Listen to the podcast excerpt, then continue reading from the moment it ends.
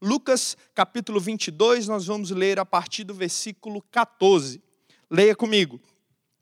Quando chegou a hora, Jesus e seus apóstolos reclinaram-se à mesa e disse-lhes: Desejei ansiosamente comer esta Páscoa com vocês, antes de sofrer. Pois eu lhes digo: não comerei dela novamente até que se cumpra no reino de Deus. Recebendo um cálice, ele deu graças e disse: Tomem isto e partilhem uns com os outros, pois eu lhes digo que não beberei outra vez do fruto da videira até que venha o reino de Deus tomando o pão, deu graças, partiu e o deu aos seus discípulos, dizendo: Isto é o meu corpo dado em favor de vocês. Façam isto em memória de mim. Da mesma forma, depois da ceia, tomou o cálice, dizendo: Este cálice é a nova aliança no meu sangue, derramado em favor de vocês. Mas eis que a mão daquele que vai me trair está com a, com a minha sobre a mesa. O filho do homem vai como foi determinado, mas ai daquele que o trai.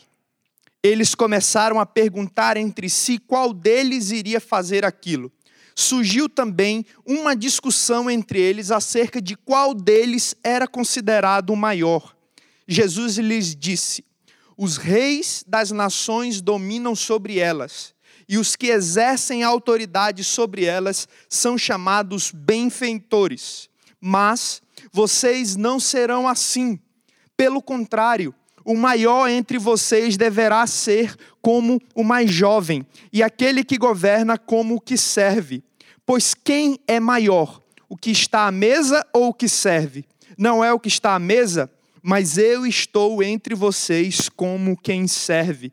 Vocês são os que têm permanecido ao meu lado durante as minhas provações, e eu lhes designo um reino, assim como meu Pai o designou a mim, para que vocês possam comer e beber à minha mesa no meu reino e sentar-se em tronos, julgando as doze tribos de Israel. Como nós acabamos de ler, ah, o contexto do que nós lemos aqui em Lucas, no capítulo 22, era o seguinte: Jesus estava prestes a ser traído, a ser traído por Judas Iscariotes, e ele teve a oportunidade de estar com os discípulos para a última ceia. E eles estavam ali discutindo, conversando, compartilhando do vinho e do pão, e de repente teve uma discussão entre os discípulos, ah, de quem seria entre eles o maior. E aí Jesus trouxe alguns ensinamentos para eles e nós vamos discutir sobre esses ensinamentos aqui nessa tarde, nessa noite. Ah, nós temos uma grande dificuldade como seres humanos, que é a identificação de quem nós somos. Uma das perguntas mais difíceis de ser respondida: quem você é? Qual é a sua verdadeira identidade? O que, que você faz? Quem é você? Por que, que você está aqui? As pessoas têm dificuldade de responder essa pergunta. E, de fato, realmente é muito difícil. Poucas pessoas têm clareza de quem elas são verdadeiramente. Ah, tanto é que uma frase bem famosa né, do filósofo grego Sócrates, conhece-te a ti mesmo. Essa frase é muito famosa e o que, Sócrates queria dizer com isso, né? Torna-te consciente da tua ignorância. Cara, toma consciência ah, daquilo que você realmente não sabe. Tomar consciência da falta de conhecimento de quem nós somos, de acordo com Sócrates, nos movimentaria em direção ao autoconhecimento. De acordo com os filósofos, o autoconhecimento trazia liberdade. Se conhecer, saber as suas dificuldades, conhecer as suas habilidades, trazia liberdade para que a gente vivesse de modo, a, de modo a operar sobre a natureza, sobre as outras pessoas. Então, tomar consciência de quem nós somos, de alguma forma, a, nos leva ao autoconhecimento, à identidade de quem nós somos verdadeiramente, a tomar consciência de quem nós somos traz sentido para a nossa vida, porque eu sei qual é o meu propósito, eu sei qual é a minha missão, e isso traz sentido para a minha vida. ah, eu deixo ah, de viver simplesmente, eu começo a ter uma razão em existir. Isso é importante. E para nós, como igreja, como cristãos, o mais importante de tudo é ter clareza de qual é a nossa missão.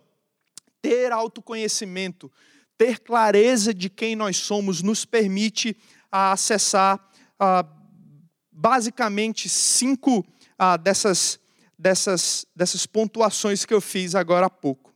Porém, nós cristãos, os filósofos tinham essa dificuldade, as pessoas têm essa dificuldade, mas louvado seja Deus por isso, nós cristãos temos o privilégio, através de Cristo e de Sua palavra, de ter acesso à nossa verdadeira identidade. Às vezes nós esquecemos quem nós somos quando nós esquecemos quem Cristo é, quando nós esquecemos quem Deus é. Se você quer ter clareza de quem você é, basta olhar para quem te criou, para quem te planejou. Ah, nós, nós temos acesso à nossa verdadeira identidade na palavra do Senhor. Em Jesus nós tomamos consciência de quem nós somos e de quem nos tornamos por meio da salvação. É importante a gente lembrar que a salvação não é um fim, a salvação é um meio. Nós não estamos aqui, nós não viemos nessa terra simplesmente para sermos salvos. A salvação é um meio para que a gente alcance outras coisas, para que Deus cumpra outros propósitos em nossas vidas. A salvação é um meio e não um fim. Lembre disso. Olha só o que Paulo falou para Tito, no capítulo 2, a partir do versículo 11. Porque a graça de Deus se manifestou salvadora a todos os homens.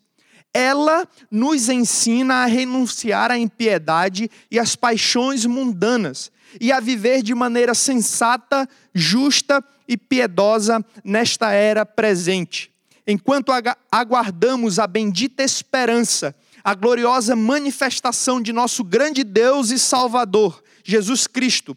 Ele se entregou por nós a fim de nos remir de toda a maldade e purificar para si mesmo um povo particularmente seu, dedicado à prática das boas obras. O que, que Timóteo está dizendo para Tito?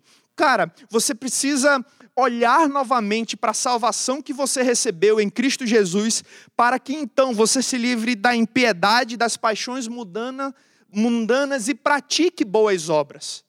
A salvação serve para isso, para nos lembrar que existe um Deus todo-poderoso que nos libertou para a prática das boas obras. Nós não somos salvos simplesmente porque Deus foi bondoso conosco, também também Deus nos ama a ponto de nos dar a salvação, mas nós temos a oportunidade de receber mais do Senhor, ou de entregar mais para o Senhor através da salvação. Lembre disso. A salvação que recebemos através da graça de Deus nos dá acesso à nossa verdadeira identidade, porque nos permite viver de acordo com o propósito de Deus para cada um de nós.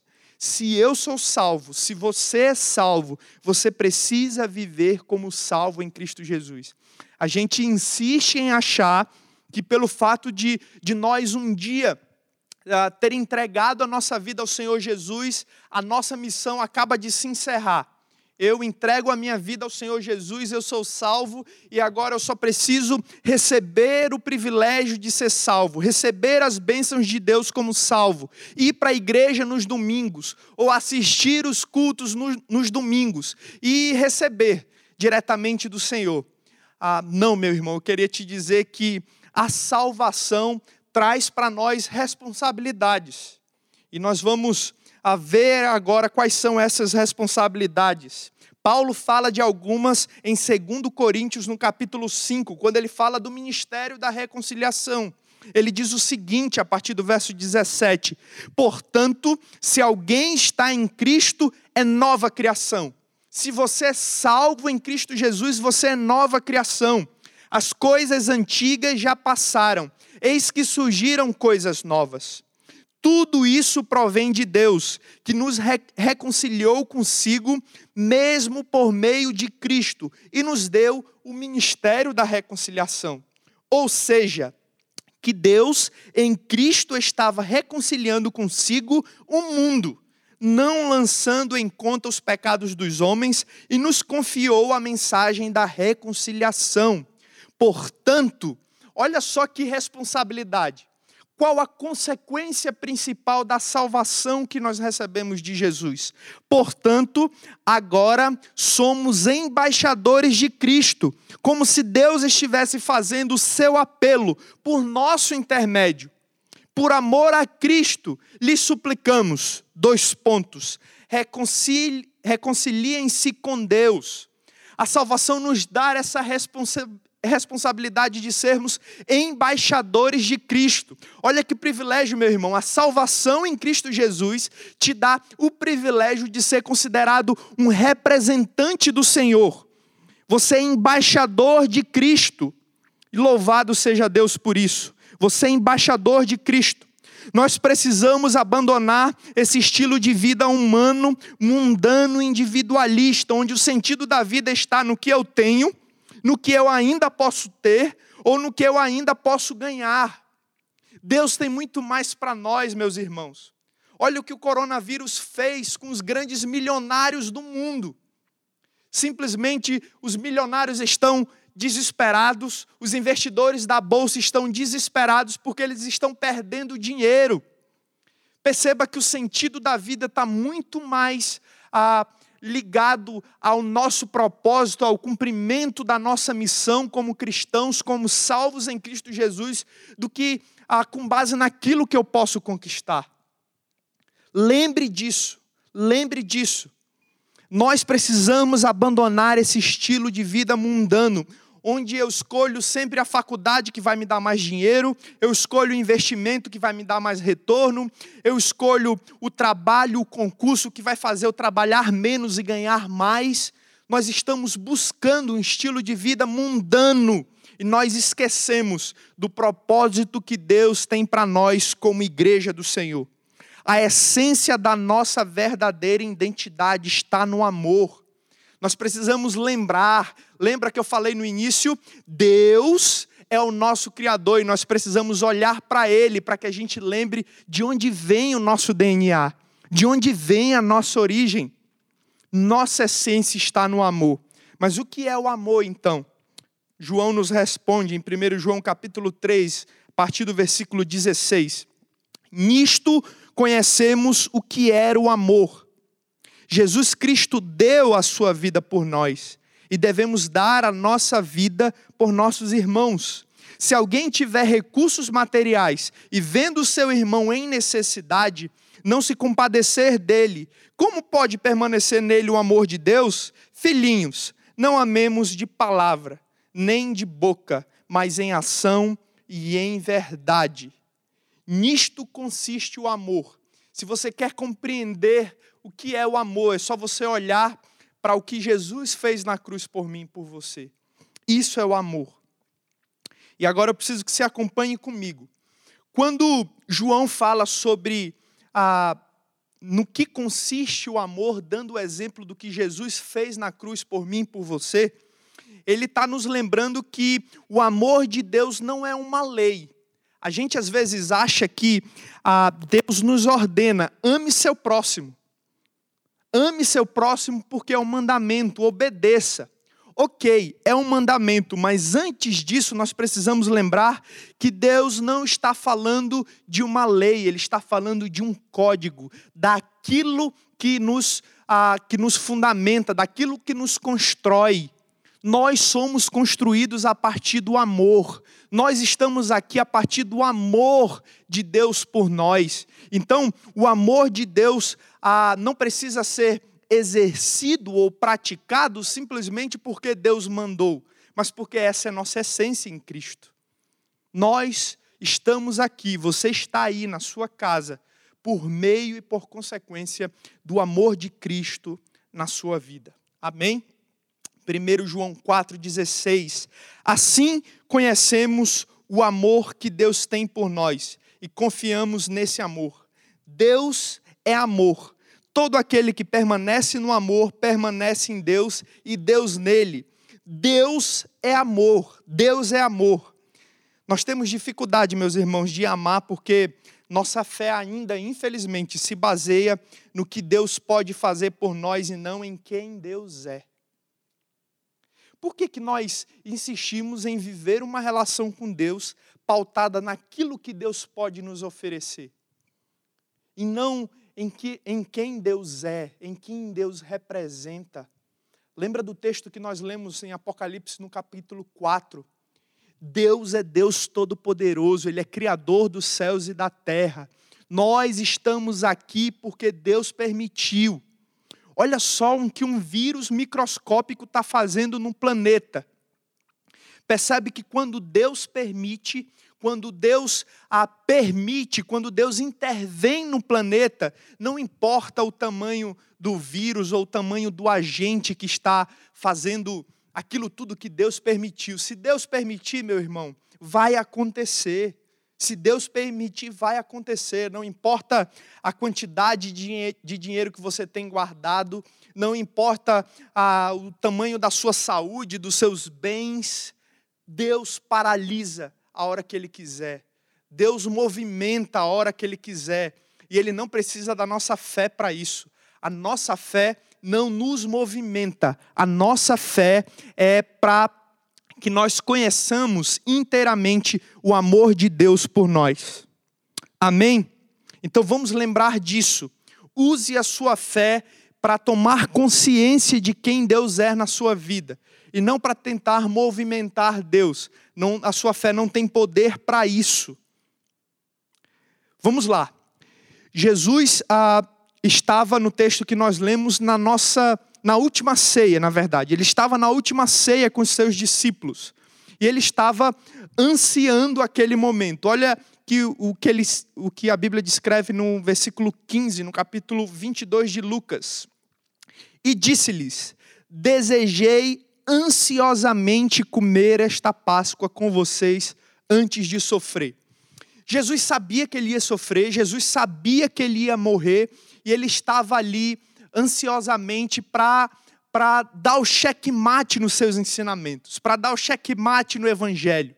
Ele queria ter um momento de comunhão com seus discípulos porque o fim estava próximo. Porque o sacrifício que ele iria fazer por mim por você estava próximo. E ele queria ele queria ter esse momento de comunhão com os discípulos. Mas Infelizmente, os discípulos estavam ali discutindo quem seria o maior entre eles. Tu imagina, eu, eu lendo esse texto, eu imaginei o quanto Jesus ficou frustrado com isso. Caramba, eu estou aqui para conversar com vocês sobre o fim, eu estou aqui para ter uma comunhão com vocês, vocês estão preocupados quem é o maior. E aí Deus, ah, Jesus traz alguns ensinamentos, e eu trouxe aqui três implicações que esse texto esse texto nos ensina acerca do que aconteceu no capítulo 22 de Lucas, daquele episódio. Primeiro, a falta de compreensão sobre a nossa verdadeira identidade.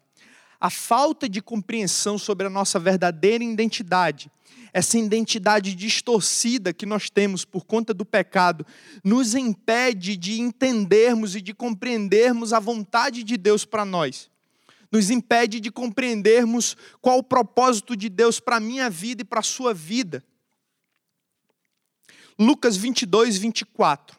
Surgiu também uma discussão entre eles acerca de qual deles era considerado o maior.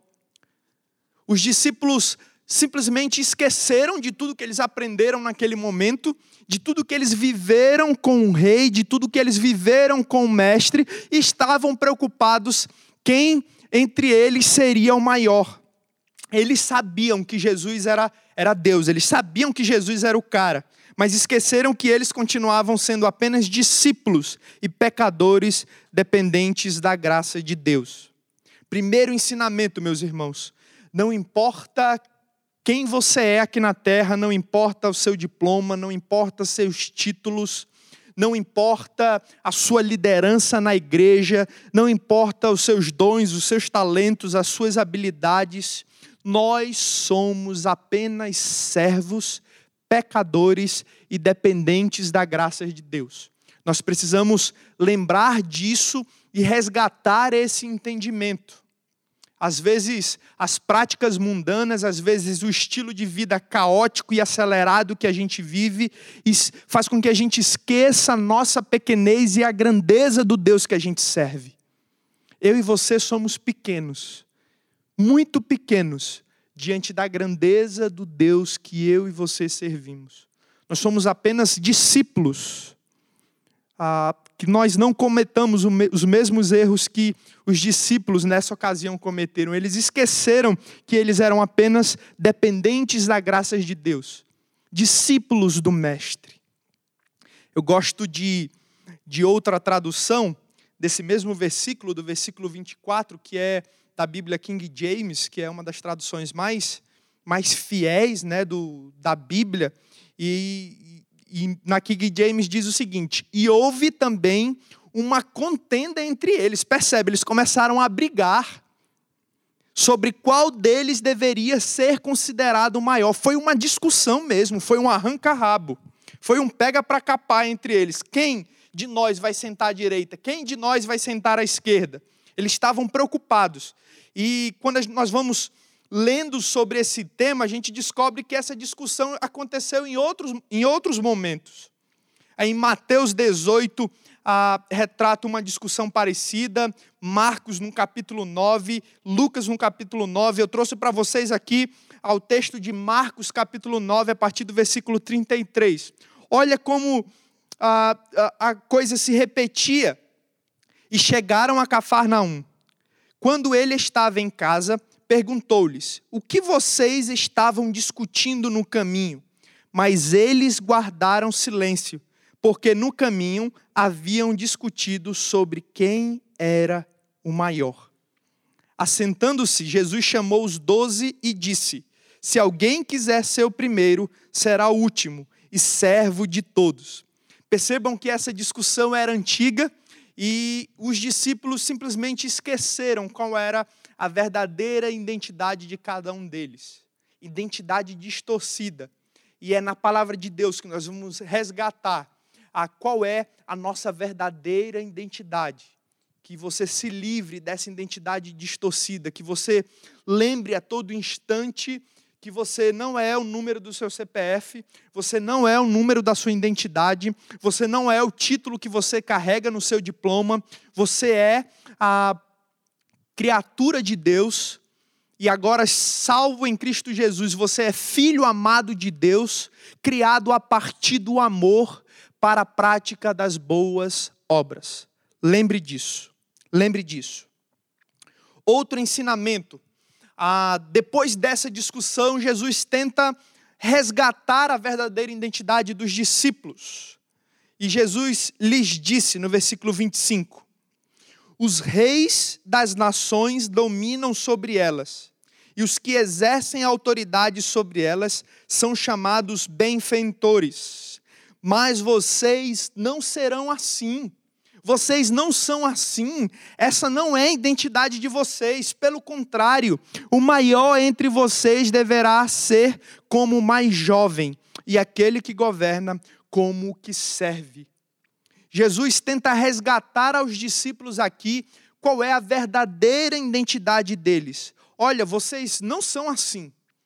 Vocês não precisam se preocupar qual de vocês é o maior, porque esse não é o propósito de Deus, do meu Pai, esse não é o meu propósito para vocês. Por favor, aprendam comigo. Eu quero ser servo, eu sou servo mas vocês não serão assim. Isto é, essa não é a identidade de vocês, é isso que Jesus quis dizer para eles. Jesus não está falando aqui de uma forma como a igreja deveria se organizar, mas de uma condição identitária de salvos em Cristo Jesus. Quando Jesus fala sobre a servitude, quando Jesus fala do serviço, ah, nos livros do Novo Testamento, Jesus não está falando de uma forma ou de uma sugestão sobre como a igreja deveria se organizar. Jesus não está dizendo que a igreja deve ser serva, que a igreja deve servir. Jesus está falando, vocês como igreja são assim, essa é a identidade de vocês, vocês precisam servir Se você está sentado simplesmente recebendo do Pai, você não está vivendo igreja, você não é igreja, vocês não são assim. Se nós somos discípulos, nós precisamos lembrar que nós precisamos servir, porque é condição sine qua non para a gente viver a nossa vida cristã. Aquele que é salvo em Cristo Jesus, consequentemente, precisa servir, porque essa é a nossa identidade em Cristo. Essa é a nossa identidade em Cristo. Lembre-se, Jesus não está falando de uma lei, Jesus não está dando um mandamento, Jesus está falando de um código, Jesus está falando do nosso DNA. Jesus não está falando de uma relação comportamental. Ei, sirvam uns aos outros, pratiquem o serviço uns aos outros mas Jesus está falando de uma transformação de consciência sobre quem nós somos. Jesus está falando da nossa identidade. Nós somos feitos de uma natureza que serve. Nós somos feitos de uma natureza que serve. É só você perguntar para qualquer mãe, eu ainda não sou pai, é um dos grandes sonhos que eu tenho, logo, logo Deus vai me dar de presente, eu creio nisso, um filho. Mas pergunte, pergunte de uma mãe que acabou de ter um filho se ela se importa das noites mal dormidas, se ela se importa da dor que ela tem no seio ao amamentar. Pergunta de uma mãe se todo esse desconforto apaga o prazer de cuidar do seu filho. Nós temos uma natureza de serviço, meus irmãos. Nós nos alegramos quando nós podemos servir, quando nós podemos abençoar vidas. Quantos relatos nós ouvimos, por exemplo, a, no, no, dia de ação social e cidadania, onde nós levamos a igreja para servir uma comunidade carente? Quantos relatos de irmãos da igreja dizendo obrigado por essa oportunidade? A gente sai normalmente ah, muitas vezes cansado, porque nós vemos de, de uma semana inteira organizando o evento, mas a gente sai com o coração feliz, porque nós tivemos a oportunidade de servir. O serviço alegra nosso coração. A mãe se alegra quando ela tem a oportunidade de cuidar do filho. O pai se alegra quando ele tem a oportunidade de conceder, de oportunizar alguma coisa para o seu filho. Quantas e quantas vezes eu ouvi do meu pai, né, que ele trabalhava, que ele ficava de domingo a domingo na bodega dele, trabalhando para oportunizar a mim e a minha irmã nossos estudos, suprir nossas necessidades. Servir faz parte da nossa essência. E normalmente nós nos alegramos quando isso acontece, porque essa é nossa natureza.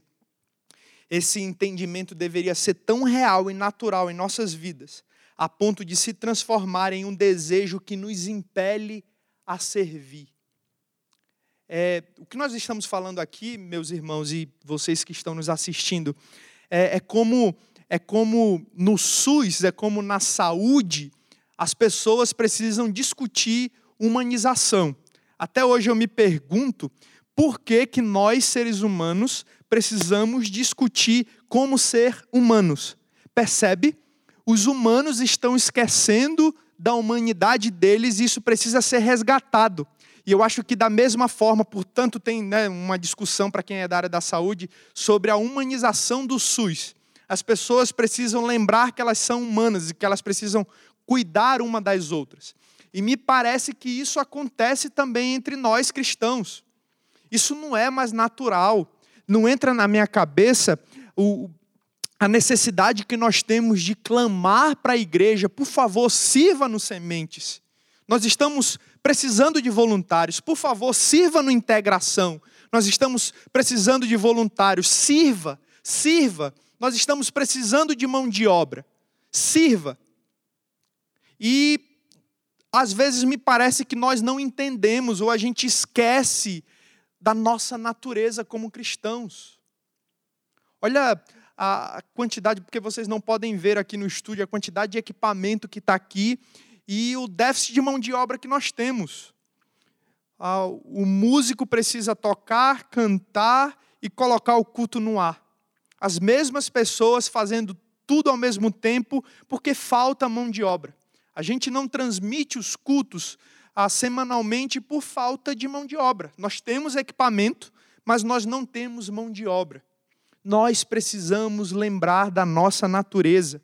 Existem muitos lugares na igreja onde você pode servir, onde você pode servir. Lembre disso. Então, quando nós servimos, nossa motivação não deveria ser a de servir para receber algum tipo de privilégio de Deus. Ainda tem esse problema. Algumas pessoas servem para tentar receber algum privilégio de Deus, mas a de servir porque estamos empenhados em conhecer cada vez mais quem nós somos em Jesus. O serviço nos permite isso. Eu me dedico ao serviço porque é a única maneira que nós temos de desenvolver autoconhecimento. Quando eu sirvo, eu compreendo quem Deus é. Quando eu amo, eu compreendo quem Deus é, porque Deus é amor. Se Deus é amor, esse é meu DNA, porque eu fui criado por Deus. Nós recebemos o mesmo DNA de Deus. O filho recebe o DNA do pai e da mãe. Da mesma forma, nós, como filhos de Deus, recebemos o mesmo DNA de Deus. Ame, experimente amar, experimente servir, experimente fazer como Jesus fez e você vai perceber e cada vez mais se aproximar de quem Deus é, do caráter de Deus.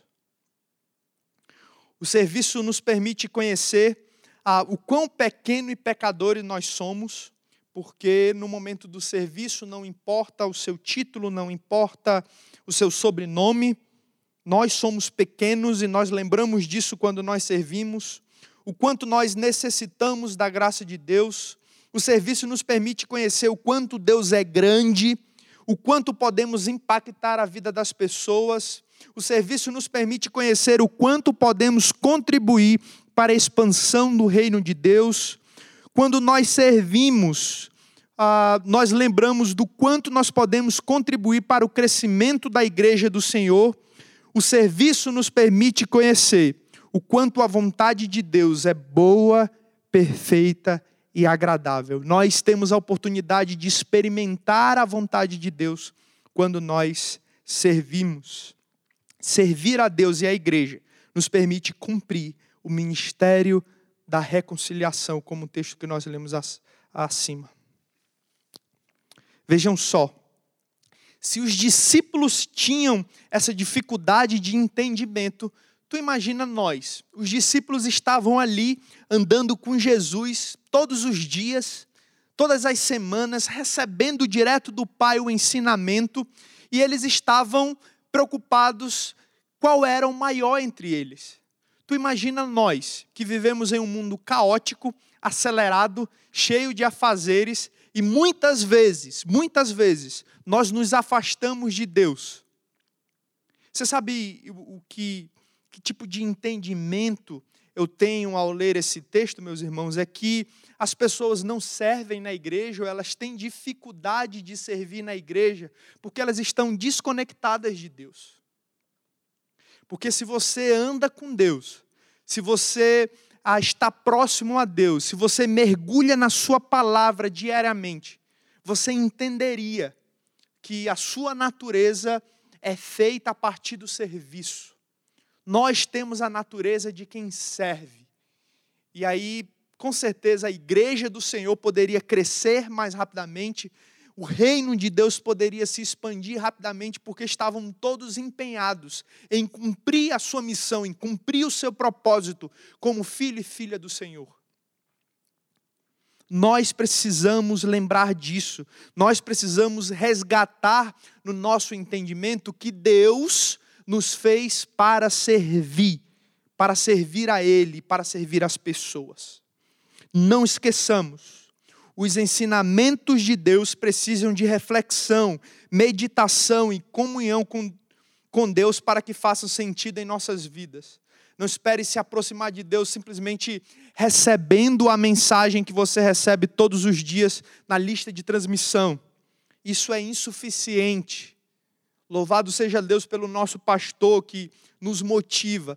Aquilo que o pastor está fazendo diariamente, mandando um devocional, uma reflexão para nós, é só para nos motivar. é só para nos motivar a todos os dias mergulharmos na palavra de Deus e conhecermos mais sobre Ele, sobre a vontade dEle para as nossas vidas. Se eu e você, se a igreja do Senhor, mergulhar na palavra de Deus e a gente resgatar, tomar consciência de quem Deus é, a gente vai conseguir, com certeza, passar por essa crise de maneira mais, mais branda, porque nós vamos lembrar do amor de Deus por nós. Lembra o que a João disse que o amor lança fora o medo? Se a gente resgatar o amor de Deus por nós, se a gente lembrar do amor de Deus por nós, eu tenho certeza que o amor de Deus vai ser capaz de lançar fora todo medo, e a gente vai lembrar de um Deus todo-poderoso, Criador do céu e da terra, que cuida de mim e de você que está cuidando da nossa saúde, que está cuidando de nós. Amém, meus irmãos? O pecado e a natureza humana nos impedem de nos aprofundar no entendimento sobre Deus. Portanto, Romanos 12, versículo 1 e 2, Paulo diz: Portanto, irmãos, rogo-lhes pelas misericórdias de Deus, que se ofereçam em sacrifício vivo, santo e agradável a Deus. Este é o culto racional de vocês. Não se amoldem ao padrão deste mundo, mas transformem-se pela renovação da sua mente, para que sejam capazes de experimentar e comprovar a boa, agradável e perfeita vontade de Deus. No nome de Jesus, meus irmãos, não permitam que o mundo entre nas suas casas. Não permita que o mundo entre no seu coração. Não permita que a, a, os prazeres mundanos afastem você de Deus. No nome de Jesus, a minha oração é que nessa noite esse ensinamento fique, fique latente ardendo no nosso coração. Eu preciso me aproximar de Deus. Que Deus use essa quarentena, esse isolamento, para que você se aproxime cada vez mais de Deus. E diante disso tudo, nós temos um modelo. Jesus é o nosso modelo. Lucas 22, 27. Pois quem é o maior? O que está à mesa ou o que serve? Não é o que está à mesa, mas eu estou entre vocês como quem serve.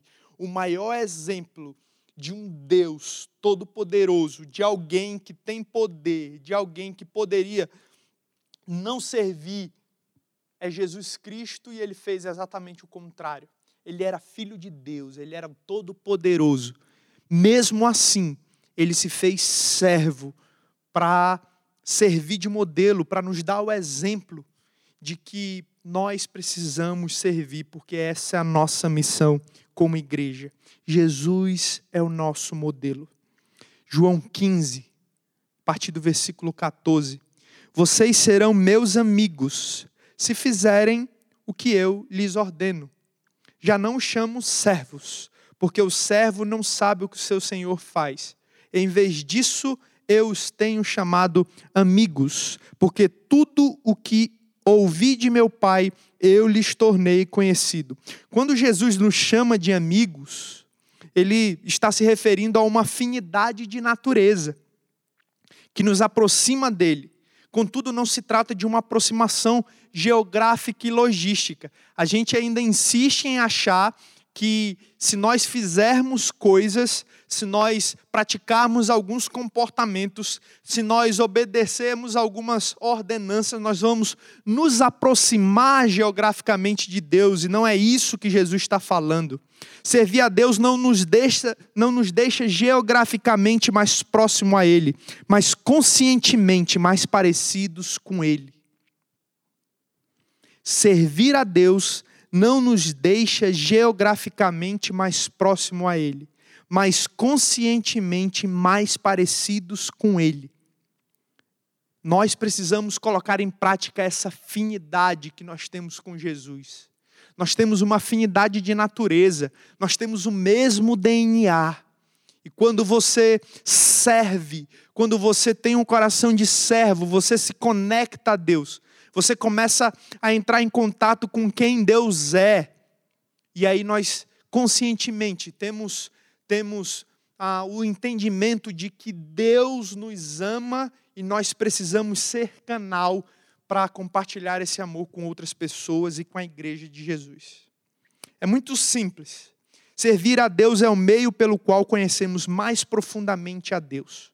Sirva a Deus e você vai conhecer mais profundamente ao Senhor. Servir a Deus é a maior expressão da nossa fé. Servir é a maior expressão de amor.